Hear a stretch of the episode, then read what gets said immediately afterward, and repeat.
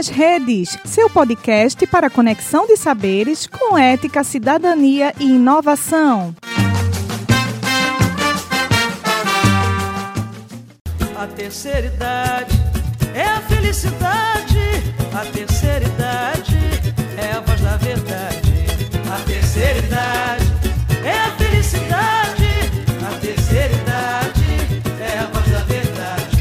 Bem-vindos ao Idoso Pod, o podcast da Liga Acadêmica de Geriatria da Universidade de Pernambuco, que busca levar conhecimento para a população geral e especialmente para os idosos, trazendo convidados com experiência e vivências na área do envelhecimento. O Idoso Pod já vai começar.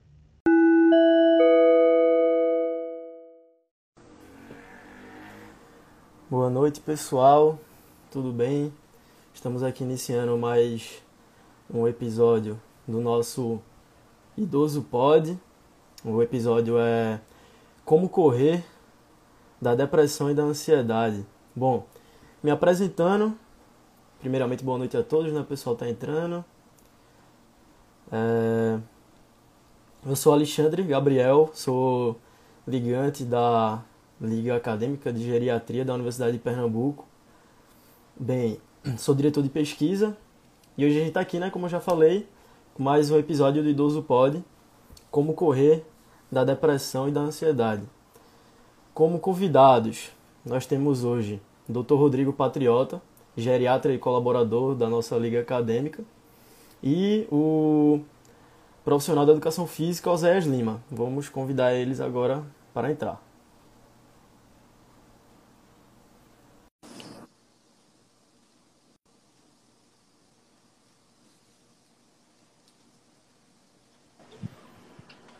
Olá, Alexandre. Olá, pessoal. Opa, doutor Rodrigo, boa noite. Começando mais uma live hoje, né? Exato.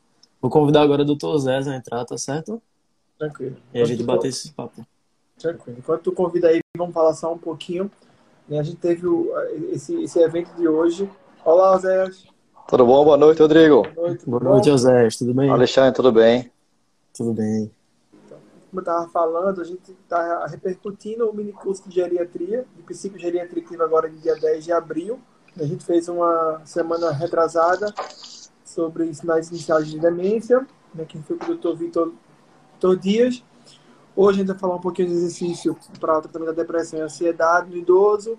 E a gente vai, num, numa, daqui a duas semanas, dia 5 de maio, coloque na agenda de vocês, a gente vai falar sobre a atuação da terapeuta ocupacional da demência. Vai ser uma live super legal, muito esclarecedora sobre o papel da terapeuta ocupacional, que tem, a, tem papel primordial na, na, na, atuação na demência. E a gente vai ter, e aí te falar um pouquinho também, que a gente vai ter agora em junho, 2 e 3, a jornada do envelhecimento saudável do Hospital Universitário Oswaldo Cruz, vai ser também agora, dia, vai ser 2 e 3 de junho, já para a gente começar a estar tá no radar. Mas toca aí, Xavier. Vamos nessa. Então, a gente tem algumas, alguns questionamentos né, sobre o, o assunto que a gente trouxe para refletir um pouco e guiar essa nossa conversa de hoje.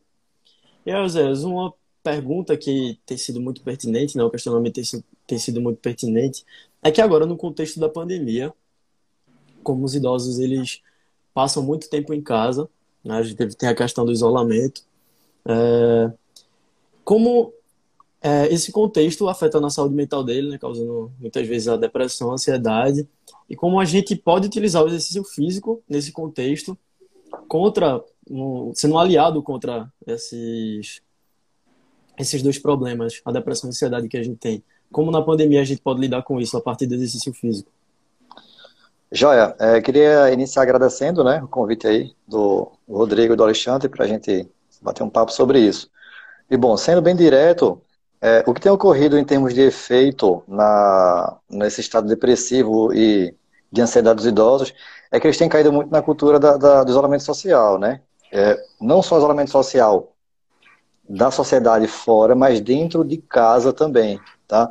Então tem ocorrido isso deles se isolarem uh, socialmente também dentro de casa e diminuir as atividades de vida diária. Uh, um dos principais impactos ah, quando se fala em diminuição de exercício físico ou atividade física durante o dia, é na, na depressão e na ansiedade e na capacidade funcional, que é a capacidade dos idosos de realizar as atividades de vida diária. Isso está associado a esse aumento de, do estado depressivo deles, né? Eles tendem a ficar menos sociáveis, inclusive com a própria família, tá? A família tende a, a ajudá-los, tentar de alguma forma ajudá-los, mas eles tendem a ficar, uh, digamos que, se isolar, inclusive, da, do suporte familiar que tem ocorrido. E o exercício, já tem os estudos mostrando especificamente que o exercício tem a capacidade de melhorar esse estado depressivo, né, até, até de algumas avaliações de medidas diretas através de questionários, questionário de depressão geriátrica, o questionário de depressão de Hamilton, tem mostrado que o exercício ele é capaz de diminuir o estado depressivo do idoso por aumento na capacidade de realizar as atividades de vida diária né, deles. Então, atividades como comer, como sentar, se levantar, independentemente de carregar peso, o exercício proporciona isso. Isso está associado diretamente a, a ao estado depressivo dele. Porque uma vez que ele não consegue fazer isso com, com uma certa facilidade, que é as AVDs, né, uh, tende a se instalar um quadro depressivo. E de forma bem objetiva, o exercício tem dado suporte para que eles uh, uma melhor capacidade de funcionar e, consequentemente, um melhor estado, de, diminuir esse estado depressivo aí. Mas é, só voltando um pouquinho, só para a gente falar um pouquinho de como surgiu essa ideia, de como surgiu, surgiu o teu nome, né? A gente, a gente já se conhece há um tempo da, da pesquisa clínica, né? Lá no, lá no, no Procap. E aí, quando a gente pensou, poxa, vamos falar um pouquinho de, de quando a gente pensa em tratamento de depressão, principalmente depressão, a gente pensa muito dessa, dessa triangulação, né, de psicoterapia, exercício físico e, e, terapia, terapia medicamentosa, né? Eu fiz, não, a gente vai ter que falar um pouquinho da atuação do profissional da educação física também nessa essa questão da, da depressão e, e da ansiedade. E aí, traz um pouquinho aí do teu pano de fundo, de, de, qual, é, de, de qual é a tua formação, de tua proximidade é, na docência, na pesquisa com, com o idoso, com o cuidado com o idoso. Traz aí um pouquinho para a gente. Tá. É, bom, eu sou formado em educação física e no meu mestrado eu estudei, eu estudei idosas, né? Especificamente idosas hipertensas. E aí eu avaliava o efeito do exercício aeróbio, né? Na, na qualidade de vida e algumas capacidades. Também capacidades cognitivas nos idosos, né? E a gente fazia também algumas leituras em relação à depressão. A gente tinha visto lá que o exercício aeróbio é um dos que podem ajudar a melhorar. A gente vai entrar isso um pouco mais na frente, né? Não vou agora soltar tudo de vez, não. Claro. Ah, claro. Então, assim, né? E aí a gente tinha estudado isso no mestrado e agora no doutorado lá no Procap, a gente tem ah, majoritariamente atendido a pessoas com 60 ou mais, né? E na, eu sou professor também, sou docente, né, da, de uma instituição privada de Recife, e na, nessa instituição privada eu ministro a disciplina de, de, de atividade física para a terceira idade, né?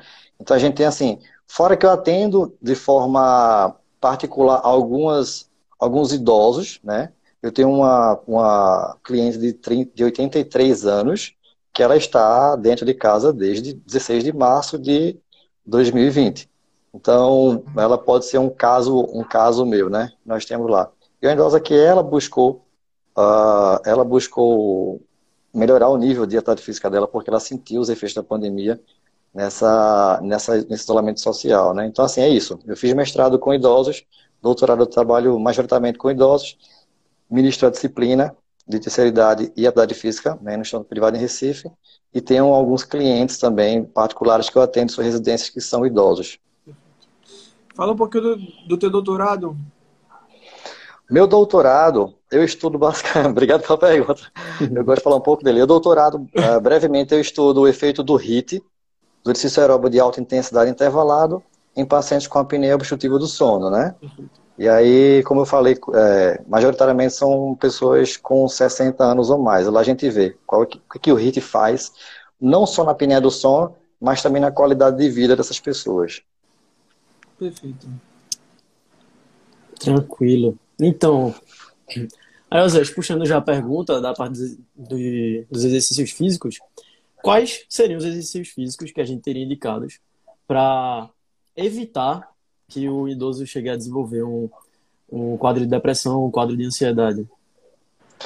Veja, os dois principais exercícios que nós conhecemos na literatura é o exercício aeróbio, né, e o exercício de força, que é a musculação. Nesse período de 2020 para cá, uh, eu estava até dando uma lida, né, de uns dias para cá, sobre o que tem sido aplicado mais dentro de casa, né, sendo mais objetivo. Sim. E as pessoas têm investigado muito o efeito do treinamento de força, que é a musculação, né, em diversas, diversas, diversas variáveis. E mais especificamente com depressão, o treino de força ele tem sido uma, uma modalidade de exercício que tem é, alcançado bons resultados. Né? Como eu falei, na melhora da depressão avaliada por diversas escalas, né? escala de depressão geriátrica, enfim. Então, assim, não é que o aeróbio não seja bom, só que o que ocorre é que, às vezes, o aeróbio precisa de uma estrutura ou de um espaço para ser realizado, o que dentro de casa a gente consegue resolver fazendo treinamento de força, né? que é a musculação. Então, exercícios como sentar e levantar da cadeira, né? uh, levantar o braço com alguma sobrecarga, aquelas bandas elásticas que muita gente utiliza em casa, que o material é um material altamente acessível e que ela simula por muitas vezes o, o peso de uma academia, né? Aquele, aquela resistência de uma academia. Então, assim, treinos de força, sentar levantar para fortalecer membros inferiores e pesos e treinos com bandas elásticas têm tido excelentes resultados ah, nesse tratamento ou nesse controle do estado depressivo de alguns idosos. Entendi. Tranquilo. Entendi, Dozés. Então, eles, esses exercícios servem então para tratar e para também evitar os transtornos. É, exato. O exercício em si tem sido adotado como uma terapia adjunta, né? Uma terapia adjunta no, no, no quadro depressivo dos idosos, especialmente nesse momento agora, tá? Em situações normais, através do exercício físico em grupo, né, atividades em grupo, tem se obtido excelentes resultados para o tratamento da depressão, especialmente pelo componente social de atividades em grupo, do exercício físico. Mas vamos voltar nos períodos atuais, que, são, que é a pandemia. Então, assim, o treino de força ele tem sido adotado como uma terapia para controlar o estado depressivo de alguns idosos, né, para que eles não progridam, ou até para é, tentar reverter. E em alguns momentos, dependendo do grau de depressão das pessoas, ele tem sido adotado ou como uma terapia principal, né, ou como uma terapia adjunta. Isso vai muito da prática médica e do grau de, do grau de, de depressão pelo qual o idoso se encontra. Então ele pode ser, de fato, uma terapia principal ou uma terapia adjunta. Depende muito de cada caso. Claro, certo. E me diz uma coisa, Zé, assim, a gente sabe que a, a depressão tem um espectro bem variado de, de sintomatologia. Né? Então, assim, teria algum deprimido tão, tão, tão, tão embotado, tão, tão hipossuficiente para fazer uma atividade física por apatia, por alguma outra coisa, que o exercício talvez fosse contraindicado nesse, nesse contexto ou não. Ou o exercício sempre pode levantar o paciente até mesmo numa fase uma apatia mais importante.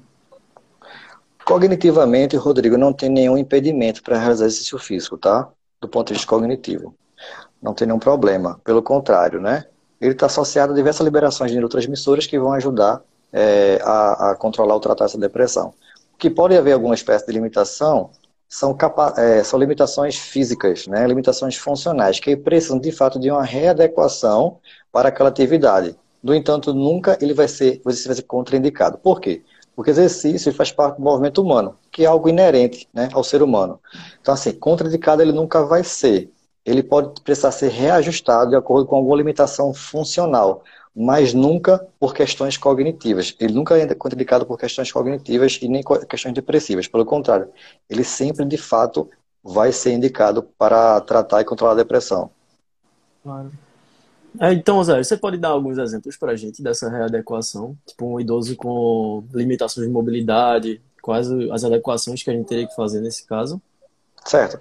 Por exemplo, se nós temos idosos que que ele tem uma limitação até de caminhada. Se ele deambula com muita dificuldade, né? Talvez, como foco, se ele tiver depressão, como foco dele inicialmente, porque a gente tem que elencar as prioridades, né? Então ele tem uma limitação física que pode inclusive proporcionar para ele um estado depressivo maior, piorado. Então se ele tem como foco inicialmente melhorar esse estado depressivo, nós podemos treinar apenas membros superiores para ele, porque é importante agora não é tirar ele, não é reduzir a limitação funcional dele, mas sim tentar controlar e tratar a depressão, tá? Então a gente pode simplesmente treinar membros superiores se ele tem, por exemplo, uma dificuldade de ambulação, tá? E conforme ele vai aderindo ao programa de exercício, você vai inserindo componentes que vai é, desafiando ele, especialmente para a deambulação, por exemplo. Então, se ele anda com alguma dificuldade, você começa focando em membros superiores, fortalecer braços, né, empurrando e puxando implementos, né? Você gera aderência para ele, consequentemente gerando aderência, tende a reduzir o estado depressivo dele e a partir de então você pode progredir para tentar focar em segundo plano naquela dificuldade de deambulação dele, entende? Então, focar prioritariamente no primeiro momento no estado depressivo dele. O que ele puder fazer de movimento com resistência em casa, ele deve fazer. Por isso que eu digo que não tem contraindicação. Beleza. Perfeito. Deixa, é, deixa só. É, se alguém tiver alguma dúvida, pode colocar aí no, na, nos comentários que a gente vai respondendo. E no Isso. final também a gente pede a gentileza de Osés permanecer um pouquinho para a gente tirar as dúvidas também. Eu creio que, que o áudio esteja bom. Até agora eu não vi ninguém reclamando do áudio. Tá ok o áudio? Tá com algum problema no áudio ou não? Tá eu estou ouvindo vocês bem? perfeitamente. Vocês estão me ouvindo bem ninguém também? comentou nada. Eu acho que o áudio deve, deve estar tá ok. Tá tranquilo, né? Sim. Ô Zé, me diz uma coisa. É, a gente tem visto agora na, na pandemia, a gente, a gente, comentou anteriormente sobre o isolamento, sobre tudo isso, e às vezes os idosos, as pessoas em geral, têm uma dificuldade de acessar diretamente a profissão da educação física de forma presencial. E a gente tem visto muita gente vendo, é, seguindo exercícios feitos para grandes multidões em, em vídeos do YouTube, enfim, em formatos pré em, em, em, vídeos pré-formatados que às vezes não se adequa a, a, populações mais específicas. Qual o risco que a gente teria, do, principalmente no idoso, principalmente no idoso, às vezes com, com alguma restrição física ou cognitiva, quer que seja, qual o risco que esses idosos estão correndo em, em, em seguir atividades que não foram desenhadas especificamente para eles por um especialista em, profissional da educação física. É, essa fala é muito importante, Rodrigo, porque, de fato, é o profissional que é responsável pela prescrição de qualquer exercício físico é o profissional da educação física. Né? A gente tem visto, por vezes, ou pela necessidade ou por uma falta de, de, de até de conhecimento, pessoas que não são da área fazendo recomendações, né? É, nesse período pandêmico agora, onde o isolamento social é muito grande, é, o pessoal da área tem encontrado nas aulas remotas, na transmissão remota, é, uma ferramenta muito interessante. Só, no entanto, essa ferramenta ela é muito aplicada para a média populacional. E a partir do momento que a gente tem um idoso que ele tem um estado depressivo ou alguma limitação física que pode estar influenciando o estado depressivo, essa, essa prescrição para a média populacional ela não se encaixa.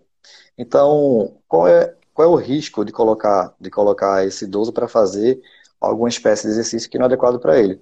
Pode causar alguma espécie de lesão ou de acidente doméstico, inclusive, Sim. tá? Acidente doméstico é algo extremamente complicado para os idosos, né? Então, assim, a gente sabe que naturalmente o idoso ele tem um risco aumentado de queda, né? E aí, se você coloca ele para fazer um treino que, foi, que, que é adequado para a média populacional, mas não para o caso dele, você coloca ele sob o risco de um acidente doméstico. E aí tem tudo uma cascata de acidente doméstico, dependendo da queda que for, ele pode não, não se recuperar bem, e a gente sabe que complicações decorrentes de queda mata muito, né, os idosos especificamente. Então, assim, o principal risco são de acidentes domésticos, quando se pratica, se faz, realiza um exercício que não é adequado para aquele idoso. São os principais acidentes domésticos. E aí pode ser ele sozinho, cair ou se machucar sozinho, ou até causar uma, uma uma espécie de estiramento muscular que vai se recuperar, mas que não é interessante para a aderência dele. Não é interessante para a aderência dele. Então, risco de lesão sozinho ou de algum acidente doméstico. Esse é, esse é o principal fator ah, pelo qual não se pode prescrever qualquer tipo de exercício para todos os idosos. Entendido. Então, Zé, como a gente sabe, como a gente sabe né, pelo que você falou, o, a gente tem esses riscos no, no caso de uma atividade física não indicada, né? Então, para evitar isso, seria de responsável do familiar, do cuidador, daquele idoso. Qual seria o papel desse cuidador? Que ele deveria fazer nessas situações? Veja, é, a gente precisa dividir em dois momentos. No momento que, que o idoso está no período de contemplação do exercício, ele está começando a fazer exercício, e qualquer estímulo social, eu digo social das pessoas que convivem diariamente, é importante. Então, o primeiro papel do, do cuidador nesse momento de contemplação do exercício é estimular ele, tá? Verbalmente. Isso é importantíssimo para a pessoa que não está, que ainda não aderiu ao exercício, né? Isso é importante. Os estudos mostram que a aderência ao exercício só ocorre de fato a partir de três meses. Então, três meses iniciais é a principal janela para a pessoa aderir ou não ao exercício. Então, o primeiro momento, período de pré-contemplação, o cuidador ele deve estimular é, verbalmente e socialmente o idoso. Isso é um papel importantíssimo. No segundo momento, se aquele idoso já aderiu a, ao exercício físico, se ele já é experimentado para aquele tipo de exercício dentro de casa, por exemplo, então se ele já faz, por exemplo, três séries de oito repetições de sentar e levantar, ou três séries de oito a dez repetições de flexão de braço com a bandazinha elástica, aquela famosa rosca direta, se ele já faz isso, ah, e se o, se o cuidador acompanha isso, ele pode de alguma forma tentar orientar em relação à postura, coluna reta, somente isso. Não é o papel, não, não vai substituir o papel do profissional de educação física, tá? Mas ele pode auxiliar numa postura adequada para os idosos, porque a gente sabe que o idoso ele apresenta perda de massa muscular, densidade mineral óssea e tende a apresentar uma curvatura um pouco mais cifótica com o passar do tempo. Então, de repente, o cuidador ele pode uh, tentar orientar em relação à postura do corpo do idoso, nesse sentido, e sempre estimulando ele. É importante dizer que esses estudos mais recentes, por conta da pandemia, eles têm se proposto a fornecer cartilhas, né?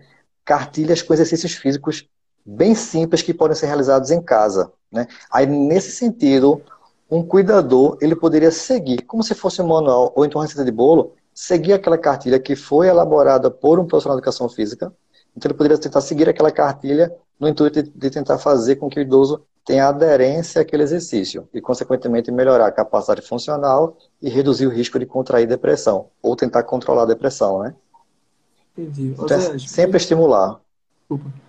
É, você falou de, desses três meses como um período que, que, que seria o período de aderência. De, de aderência que a gente conseguiria. Quando é que a gente consegue perceber não só na, na questão física, mas também na, na mental, que acho que é o nosso foco hoje que o exercício está tá tendo um efeito naquele idoso? Quando é que a gente consegue perceber isso? Especialmente. Um tempo, ou um, então, alguma manifestação? Rodrigo, especialmente no estado de humor dele. No estado de humor dele. É espécie, o estado de humor de uma pessoa, quando ela começa a aderir ao exercício, se ela for depressiva, o estado de humor é o primeiro indicativo de que aquela pessoa depressiva está mudando por conta do exercício. E realmente, é, tem se visto que treino de força em casa, por exemplo, ou então, quando possível, alguém falou sobre caminhada matinal, ou então, quando possível, aquela, aquele exercício aeróbico, quando se tem um espaço, ele tem impacto positivo no estado de humor. E realmente, o estado de humor é um indicativo muito claro de uma pessoa que está aderindo ao exercício físico, especialmente pessoas que têm algum transtorno de algum transtorno depressivo. Então, podem ficar atentos ao estado de humor daquela pessoa quando se fala sobre exercício físico. Beleza, Zé. Então, quais são os outros benefícios que vão trazer para a vida do idoso ou das pessoas ao seu redor o, o, aquele exercício físico do idoso? Além dos benefícios é, no quadro depressivo, no estado de humor e na redução da ansiedade, né, por conta, por questões fisiológicas também, como você tem no começo da, da transmissão aqui, ah, outro benefício importantíssimo é a melhora da capacidade funcional desse idoso né? E, consequentemente, na sua autonomia. Um idoso mais autônomo, consequentemente, ele tem menos depressão. Ele é mais autônomo, tá? Então, é, quando se fala de idosos e estado depressivo, o que a gente precisa focar bastante, além da depressão, que deve ser o carro-chefe inicialmente, é tentar melhorar a capacidade funcional dele, aumentando sua autonomia. Isso aí, a autonomia está diretamente ligada com a como ele reage às atividades do dia a dia. Quanto mais autônomo, melhor ele vai reagir, e aí melhor é o estado de humor e menor é o quadro depressivo dele. Então, capacidade funcional e autonomia. Bacana. Perfeito. O exercício, assim, além da, da, da, da, da capacidade funcional da questão física, a gente teria também é, em relação aos transtornos do humor, como a gente conversou hoje, mas talvez a gente tenha outro, outros, outras doenças específicas do envelhecimento que talvez o exercício tenha um papel importante. Aí acho que a gente poderia fazer um bate-bola aí, comentar uhum. um pouquinho de cada coisa, a gente tem um tempinho aí pela frente. E aí eu vou começar a falar Parkinson. Exercício e Parkinson, qual o melhor exercício, como é que a gente. Qual é a relação do exercício com Parkinson? Relação do exercício com Parkinson, bate-bola, reduzir a progressão da doença. Esse é o principal efeito do, do exercício, tá? Reduzir a progressão da doença. E seria musculatura? Seria musculação? Seria treino seria... de força, exato. Treino de, treino de força. Que é o que ele sente um pouco mais, né? De, assim, de dificuldade, essa, esse controle motor, enfim. Treino de força. Vai, tá vai ajudar bastante. Osteoporose. Osteoporose, atividade de impacto. Saltitos. Entendi. Atividade que já impacto, saltitos. E o negócio Trotes. que tu não gosta... E o negócio que tu não gosta de estudar, sono? Sono, na verdade, é, o ideal é. Eu, estou acreditando que é o aeróbio. O aeróbio tem, tem tido uma resposta melhor para melhorar o sono da pessoa. Tem tido uma então, resposta caso, melhor do que, do que força. Seria, seria corrida, caminhada? Seria corrida, já, caminhada, já... natação, bicic... ah. ciclismo também. Ah. A, gente, a gente tem um público muito variado. Então, assim, é sempre, sempre é bom a gente, a gente trazer bem. Vários. Mais mastigado. O que? Então, assim, uhum. seria Corrida, caminhada, natação, pedalada, ajuda bastante. Tem tido impacto bom. Mas para apneia do sono, talvez para insônia, alguma, alguma recomendação em relação ao, ao, ao horário da atividade física e o horário para dormir, por exemplo? Pronto, veja só. É, tem, se, tem se percebido que atividades é, até duas horas antes do sono com intensidade até moderada, ou seja, um treino numa escala de 0 a 10 de esforço, onde 0 é nenhum esforço e 10 é muito cansado, uma intensidade de 5 a 6, por exemplo, o treino ou aeróbio ou de força, eles não têm atrapalhado o sono. Eles têm, na realidade, é, de acordo com a teoria de, de, de, recuperação, eles têm melhorado o sono. Tá? Porque o sono tem sido um, uma forma de recuperar o, o que foi depletado no exercício. Então, até duas horinhas antes do, do, do, do sono. Tem gente que treina meia hora antes, dorme e fica tranquilo, mas não é a maioria. Não é meu caso, por exemplo. Se eu treinar à noite, eu tenho insônia, por exemplo. Pronto. Eu não tenho, eu... eu... não tenho até uma hora antes. Entendi, tranquilo. Tranquilo. É, deixa eu só falar aqui, Marinalva falou, psicoterapia também ajuda. Não ajuda não, é primordial. primordial, verdade. exato. Não, é, não ajuda não. Eu acho Exatamente. cada dia que passa, que, que, eu, que eu observo do consultório, assim, é tem, tem que ter os três. Você tem que ter, tem que ter a, a ideia de que é, é, medicamento, boa parte das vezes, psicoterapia e, e atividade e exercício físico sempre. Medicamento, às vezes, a boa parte dos casos, mas psicoterapia e exercício físico tem que estar na prescrição do médico. Tem que tem que estar, tem que estar na ideia de que a gente tem que fazer, que a gente tem, tem que estimular isso. E aí, falando em estimular, a pergunta anterior de Felipe, Felipe Fragoso, Ribeiro Fragoso, ele falou que trabalha no NASH, na Academia da, da Saúde, é, e ele fala que tem muitos idosos deprimidos e resistentes à mudança de comportamento. Como é que a gente pode ajudar esse idoso que, que tem dificuldade de iniciar o exercício físico? Felipe? É um, Felipe é um grande amigo meu de graduação. Até agradeço aí por estar contemplando a gente. Então, quando idoso, existe muito essa questão da resistência no idoso. A, o principal fator que eu tenho visto, que eu vi até no mestrado lá na Federal, que ajudava muito é a presença social em grupos. Hoje em dia está difícil, mas a gente, a gente, sabe que é um período que é um período temporário, a gente espera, né?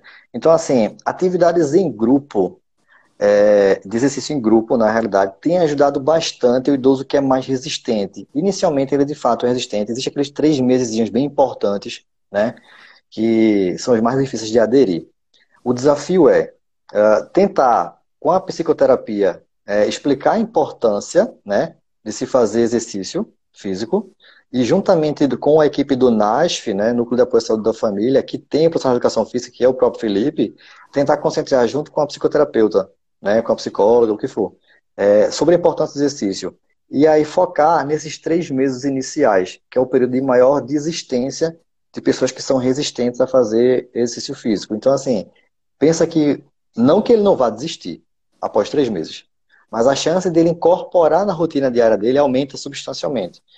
Então, assim, atividades sociais coletivas de exercício físico talvez ajudem bastante aquela pessoa a aderir, porque ela vai fazer amizade com as outras, com os outros idosos. Isso é importante. Eu acho que atividades em grupo. Agora não está podendo, mas em breve poderemos. É o que a gente mais espera, então. né? É, Exato. Pois bem, então, Alzés, doutor Rodrigo, muito obrigado pela presença de vocês. A gente está batendo o nosso horário. Foi muito importante a presença de vocês, né? O nosso objetivo é trazer mais conhecimento ao nosso público, que é bastante variado, um conhecimento mais acessível sobre saúde do idoso, seu cotidiano. Vocês foram bem fundamentais nisso hoje. Bom, eu espero que todo mundo que tenha assistido a nossa live também tenha gostado bastante. É isso, pessoal. Muito obrigado pela presença de vocês, por ter aceitado o convite. Tá bem? Boa noite a todos. Se quiserem dar uma palavra final também, fique à vontade. André, alguma, alguma coisa para a gente levar para casa de mensagem? Eu queria agradecer o convite e a mensagem Take Home Message, né? Que eu digo assim, movimente, é, se movimente dentro de casa, né? Faça exercício físico. Você acha que não é capaz de fazer, mas dá para fazer de alguma forma, nem que seja um sentar, levantar, um carregar um peso. A única diferença é coloque isso de forma sistematizada na sua vida, tá? Fazer um dia e não fazer outro não vai ajudar. A ideia é sistematizar o exercício físico na rotina, seja de qualquer pessoa. Mas pessoas com depressão, isso faz uma diferença muito grande. Então, sistematizar é, o, é a mensagem para casa. Colocar isso de rotina. Perfeito. Vera Salles perguntou como sugerir exercício físico quando temos dúvidas se o idoso tem depressão. Vera, com depressão sem depressão, vai exercício físico. Exercício físico para todo mundo. Se ele tiver depressão, vai ter benefício. Se ele não tiver depressão, também vai ter, vai ter vários benefícios. Então, exercício Exato. físico sempre. Tem que ser recomendação da gente, tem que ser, tem que ser prescri prescrição mesmo, assim, de orientação. Não só É. verbal, mas tá, tá no receituário do médico, ó, exercício físico. Eu Joga costumo, escu- eu costumo escutar rapidamente, só pra- desculpa interromper. Alguns Imagina. alunos meus começam, falam para mim frequentemente, alguns clientes, que exercício físico é um remédio amargo, mas é um remédio, Sim. não é? Para alguns não é amargo, para outros é doce. Exato. É, o no, começo, tenho que fazer. no começo pode até ser, né? Mas depois É amargo. acaba se habituando. Exato. Dúvida. Exatamente. Beleza? Obrigado, pessoal, pelo convite aí. Muito obrigado, obrigado. pelo. Muito obrigado por comparecer, viu? Boa noite a todos. Valeu. Tchau, tchau. Valeu, boa noite. Tchau, tchau. José, obrigadão, amigo. Grande abraço. Valeu, Rodrigo. Obrigado, Alexandre. Abraço. Abraço.